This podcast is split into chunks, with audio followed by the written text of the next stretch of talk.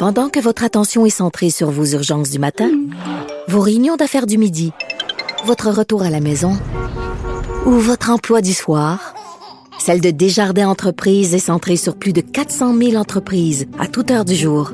Grâce à notre connaissance des secteurs d'activité et à notre accompagnement spécialisé, nous aidons les entrepreneurs à relever chaque défi pour qu'ils puissent rester centrés sur ce qui compte, le développement de leur entreprise.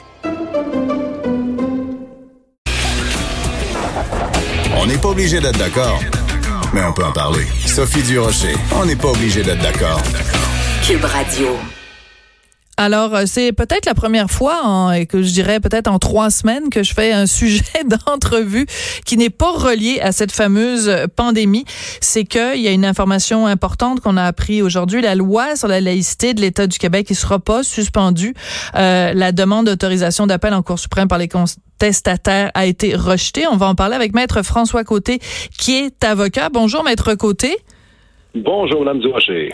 J'imagine que dans votre camp, on considère que c'est une excellente nouvelle. Alors, pour ceux qui sont pas nécessairement au courant des tenants et des aboutissants de toute cette contestation, peut-être nous rappeler les faits pour qu'on puisse être tous sur la même longueur d'onde. Alors, pour résumer rapidement, en matière de procédure judiciaire, il faut savoir, on se le rappelle, que la loi sur la laïcité de l'État, la loi 21, a été contestée devant les tribunaux par euh, Mme Hack ainsi que le Conseil national des musulmans du Canada et l'Association canadienne des libertés civiles.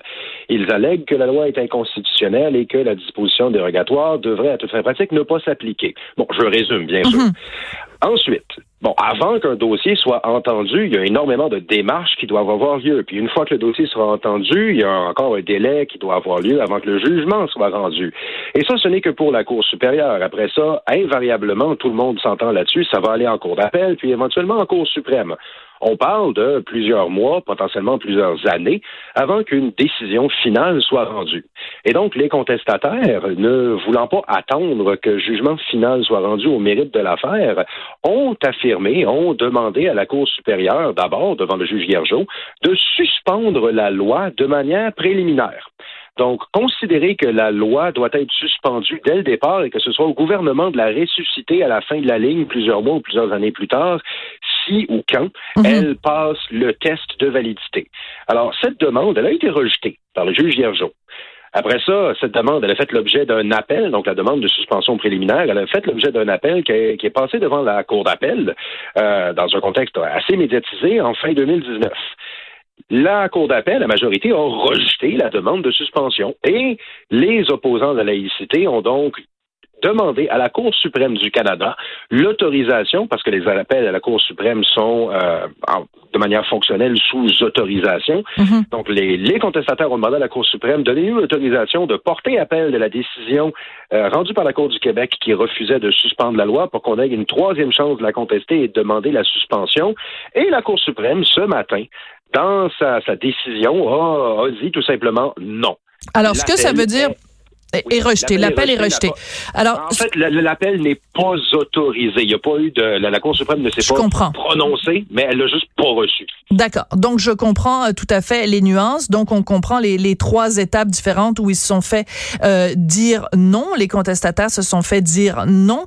En même temps, euh, maître côté, je suis sûr qu'il y a plein de gens qui nous écoutent et qui disent, ben écoutez, on est aux prises avec une une pandémie. Il y a des gens euh, à l'urgence dans les hôpitaux, aux soins intensifs. On vit une crise économique sans précédent, une crise de, fonds publics sans précédent. Est-ce que c'est si important que ça maintenant de savoir si la loi 21 s'applique ou pas? Euh, qu'est-ce que vous répondez à ces gens-là?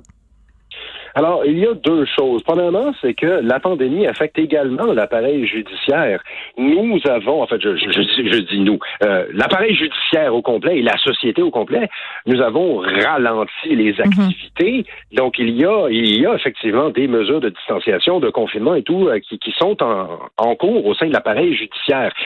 Mais la société n'arrête pas de la société n'arrête pas de vivre pour autant. La planète continue à, à tourner, la vie continue et des dossiers d'importance sociale majeure comme ça doivent être tranchés.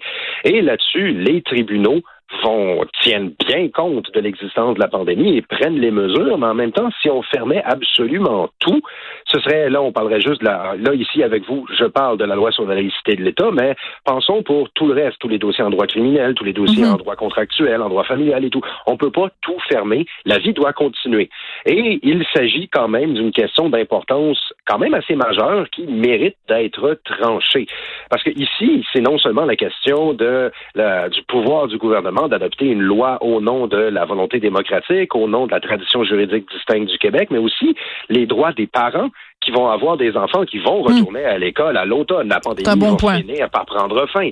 Donc la question mérite d'être tranchée. Et c'est pour ça que, oui, euh, justice continue à suivre son cours en faisant attention, mais sans s'arrêter pour autant. Oui, euh, on, on, a euh, bien sûr euh, entendu beaucoup au cours des derniers mois euh, Frédéric Bastien, donc historien et professeur, qui a fait différents liens entre trois juges de la Cour suprême et l'association de juristes Lord Reading, qui contestent la loi 21 devant les tribunaux.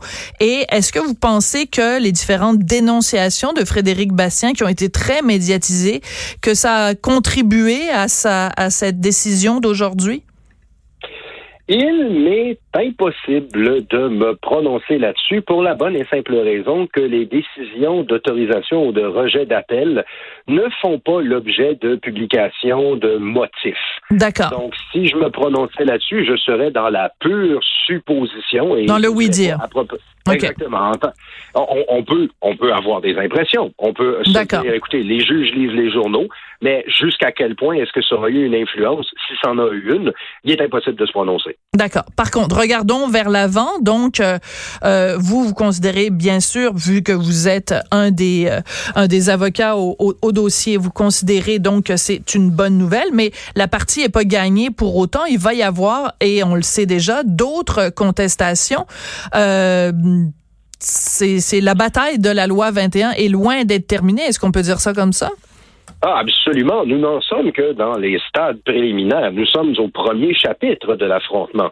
Là, pour l'instant, ce qui vient d'avoir lieu, ça aurait été une tentative de la part des contestataires d'obtenir la suspension de la loi avant les auditions au mérite. Mais les auditions au mérite, ça va véritablement être ça, l'enjeu judiciaire. Ça va être mhm. ça, le champ de bataille. Et on n'est pas encore là. Donc, c'est un, petit affrontement préliminaire qui a été remporté. On peut considérer que c'est une victoire, et à juste titre. Mais il y a encore le, il y a encore beaucoup de travail à faire et le plus gros est encore à venir. Le, le, plus gros, vous dites, est encore à venir. Donc, en fait, euh, pour utiliser une allégorie, là, donc, euh, il y a une bataille qui a été gagnée pour votre camp, mais, euh, mais, mais la guerre est pas. pour le dire. Pardon? La troisième défilée, pour le dire, mais le, le gros des affrontements, effectivement. Non, on gagne des batailles, mais la guerre reste à terminer. D'accord. Euh, dans la, la, la, catégorie justement des différentes euh, contestations qui existent encore, il y a euh, par exemple le English Montreal School Board euh, et on a fait faire un rapport. Là, je, vous allez pouvoir peut-être me corriger si je me trompe, si les informations sont pas assez précises, mais un rapport d'un spécialiste qui a démontré d'une certaine façon que la loi 21 était raciste. Un rapport, euh, je pense, un monsieur dit. Euh, ça a coûté 20 000 dollars euh, américains pour rédiger ce rapport-là, et ça a été fait avec, en fait, l'argent des contribuables et des cotisations syndicales. C'est quand même assez singulier parce que bon, la religion est probablement rapport avec la race. Là. Il y a des gens de toutes sortes de races qui ont toutes sortes de, de religions. Qu'est-ce que vous pensez de ce, de ce rapport-là et du fait qu'il a été fait avec l'argent des cotisations syndicales? Étant donné que je suis un avocat au dossier, vous comprendrez que j'aurais une certaine réserve à discuter des pièces et des rapports qui ont été déposés.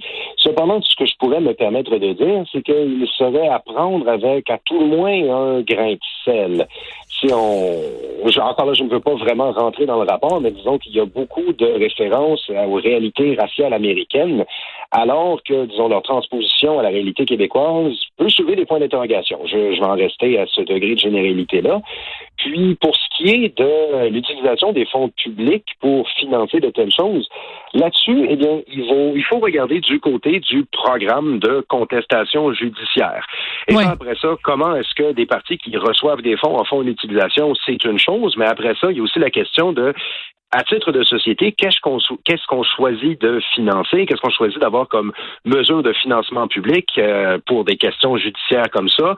Donc, euh, programme qui a été créé par Ottawa, remis dans les mains d'un comité de gestion à l'université d'Ottawa, si je ne m'abuse.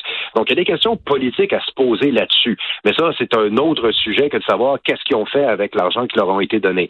Il y a la question judiciaire et la question politique. Et là, ce que vous soulevez, c'est la question politique qui mérite tout à fait d'être d'être adressée.